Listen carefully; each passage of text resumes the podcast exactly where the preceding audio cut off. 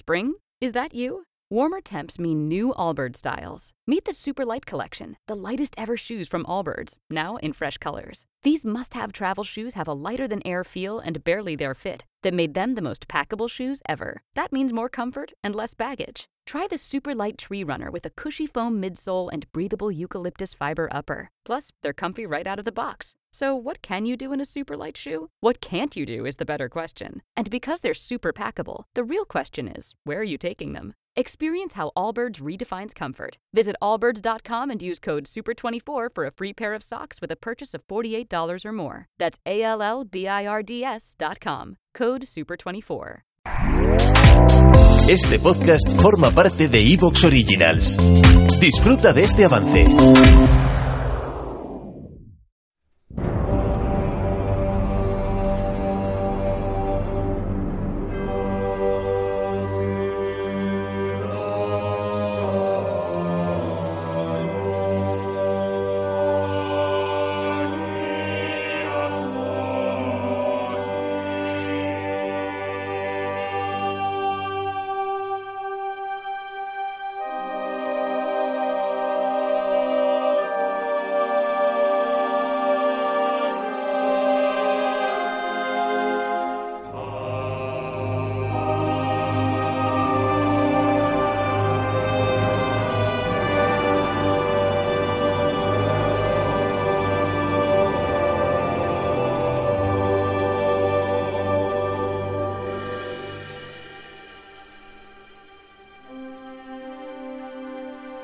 Hola, ¿qué tal? Daros la bienvenida a otro episodio de Victoria Podcast, a la segunda parte de nuestra saga por la fascinante figura histórica del conde Flavio Belisario, del último romano, de este, em, bueno, increíble personaje que, que, bueno, que cubrió mm, de gloria las páginas del, del Imperio Romano de Oriente, del Imperio Bizantino, de los tíos esos raros griegos romanos que andaban por ahí por el otro lado del Mediterráneo, como preferíamos decirlo, que, que prácticamente pues, pues renovó todas las mm, todo lo que habían sido los laureles imperiales anteriores y que hizo lo que parecía imposible en relativamente poco tiempo, en el, en el lapso de una vida, pues, pues cambió la, geopolítica del momento y dejó una marca imborrable en la historia. Y bueno, pues para eso vamos a seguir con el, con el mismo formato que tuvimos para la primera parte, en la que presentamos un poquito el personaje y sus primeros momentos, su, su contexto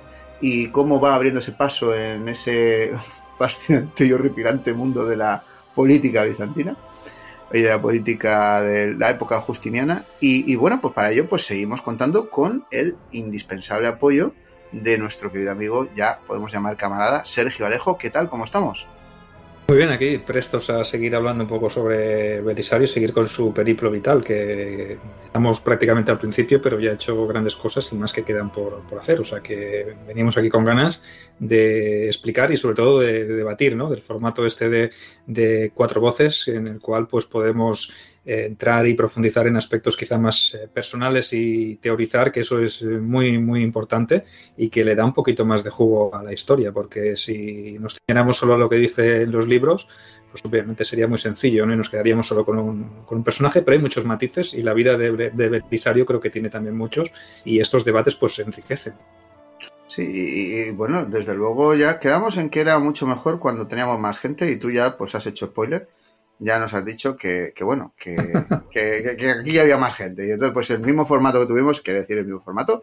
Así que vamos con nuestros, nuestros acompañantes de hoy, la gente que está pues formando este equipo que hemos reunido para, para tratar este tema tan fascinante. Tenemos a la espada de la justicia, María Vázquez. ¿Cómo estamos?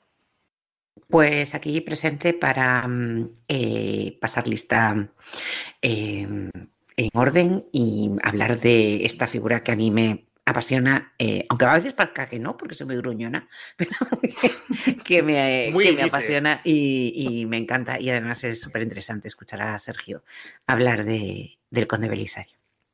Y bueno, pues evidentemente no podemos hacer la, la, guerra sin tambor ni conseguir cosas inconseguibles sin un conseguidor.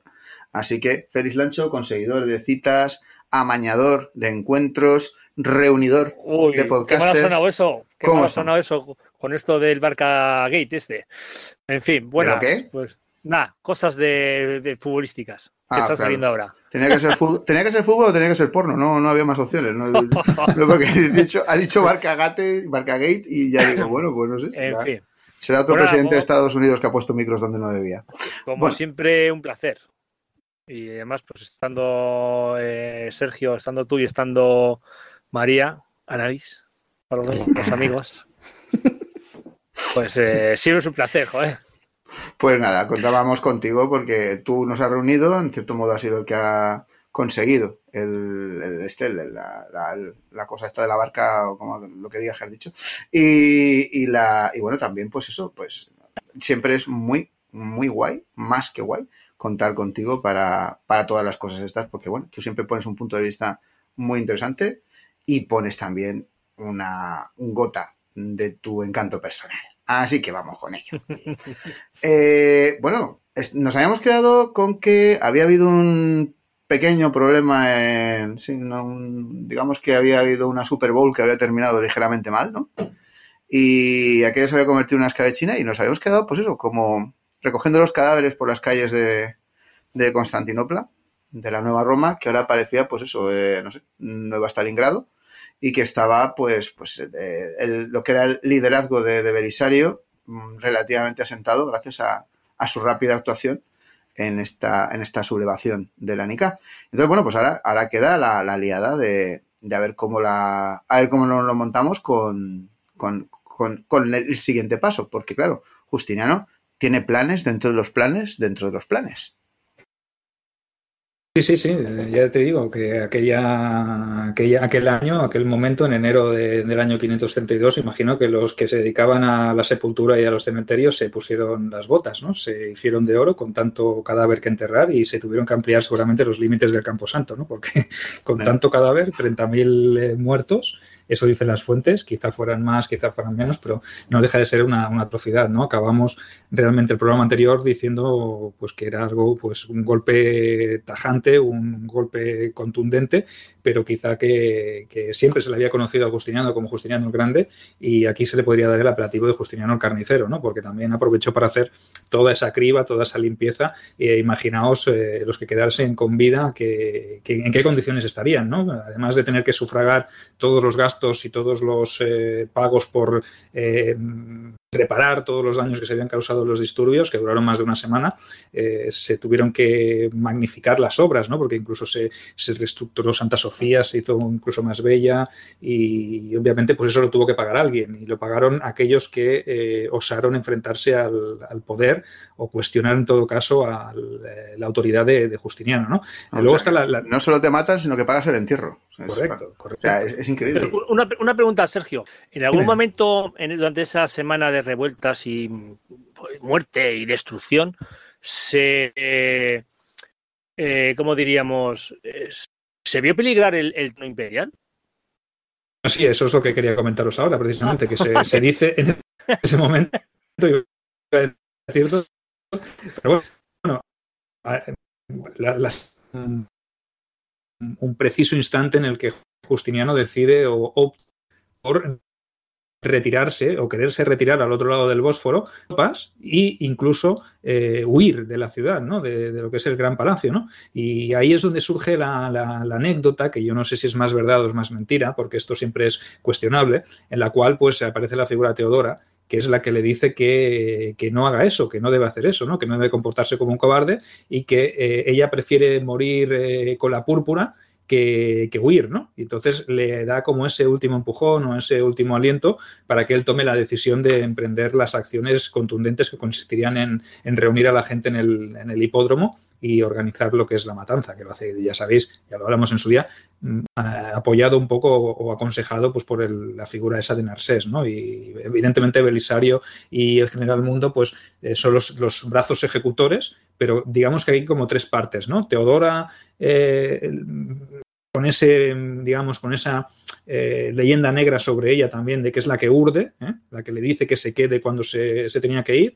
Narsés, que es el que ultima los detalles, incluso cita a la gente de los azules y de los verdes en el hipódromo. Y luego los demás, los dos generales, los dos militares, que son los que asestan el golpe final, ¿no? Entonces, ahí parece que, no sé qué, sensación nos da a vosotros, me da la sensación como que Justiniano es el que menos pinta en todo esto, ¿no? Porque al final, tiendo todo, teniendo la idea, y él que se quería ir, al final se queda y dice, bueno, chicos, pues va, vamos, vamos a hacer esto, ¿no? Yo qué sé, no se me ocurre nada más. Entonces, ahí le queda como un poco la figura de, Pelele, ¿no? Lo que hablábamos en, el primer programa, ¿no? Que parece que Justiniano no acaba de arrancar en este momento crítico, en un momento eh, duro, difícil de, gobierno, eh, parece que, lo primero que se le ocurre es poner pies en polvorosa cuando un gobernante, digamos, con entereza, con carisma y con todo, hubiese hecho todo lo que hubiese sido necesario para intentar mantener su, postura. ¿no? no sé lo que opináis los demás. Yo creo que aquí es un buen punto también para abrir un pequeño debate sobre el por qué ocurrió esto, si es más cierto, si es menos cierto,